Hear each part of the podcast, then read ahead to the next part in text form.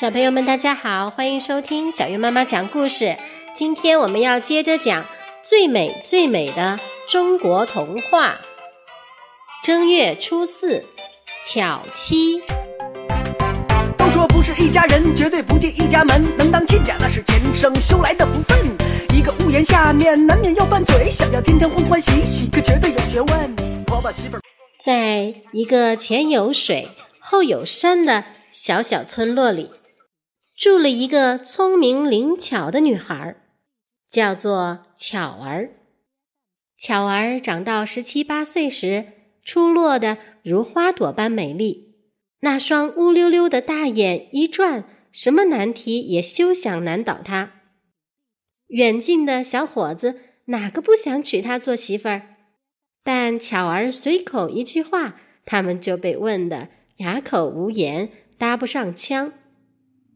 巧儿撇撇嘴说：“笨头笨脑的，谁瞧得上眼？”这个大晴天的下午，巧儿正坐在门槛上吹着凉凉的风，拿着红绿丝线在穿针准备绣花。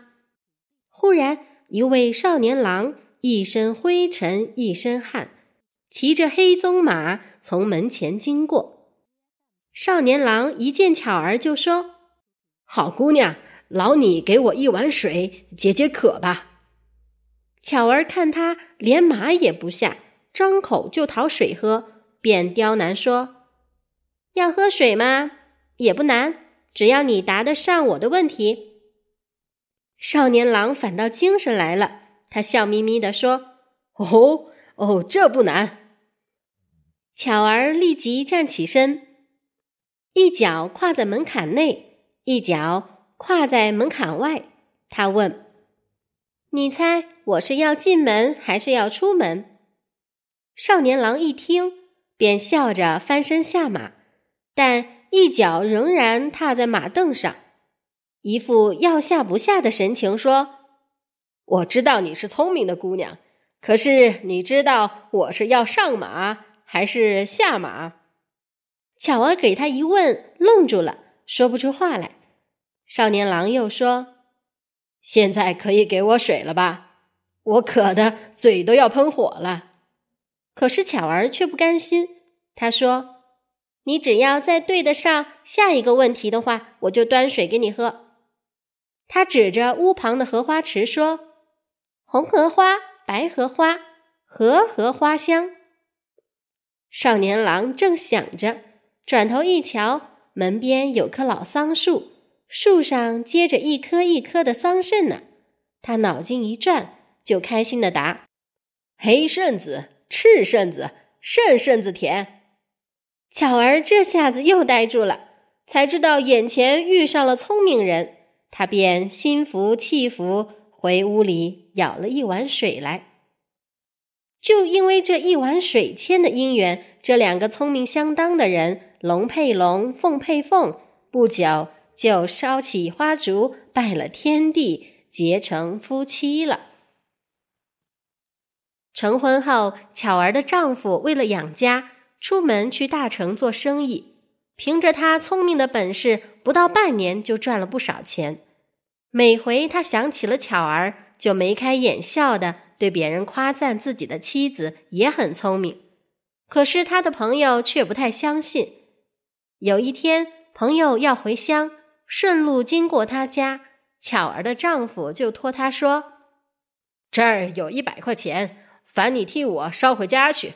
我要等到三月才能回家去。”说着，找出一张纸，在上面画了几把铁耙，几株韭菜，又画了一副枷锁，枷锁里画着一朵桃花。巧儿的丈夫仔仔细细的把一百块钱。包在这张画着图画的纸里，交给朋友。朋友走到半路，忽然起了贪念，心想：他又没写信，我扣下一半的钱，打打牙祭，神不知鬼不觉的，他老婆再聪明也不会知道。好，我就这么办。哈哈哈。哪知巧儿接了纸包，看了看上面的话，就点点头，笑着说。我丈夫三月要回家了，朋友吃了一惊，忙着问：“咦，我还没说呢，你怎么已经知道了？”巧儿指着家里的桃花说：“喏，家不就是跟家同音吗？桃花三月开，它就在家里啦。”巧儿打开纸包一看，里面只有五十元。他凶巴巴地说：“纸上画了八把耙，耙和八音相近，就是八八六十四元。另外四颗韭菜，韭韭菜的韭和数字九同音，就是四九三十六，加在一起分明是一百块，你还少我五十块咧！”朋友不禁羞红了脸，赶快把钱还给他，服气地说。哈哈，果然是个聪明绝顶的巧妻呀！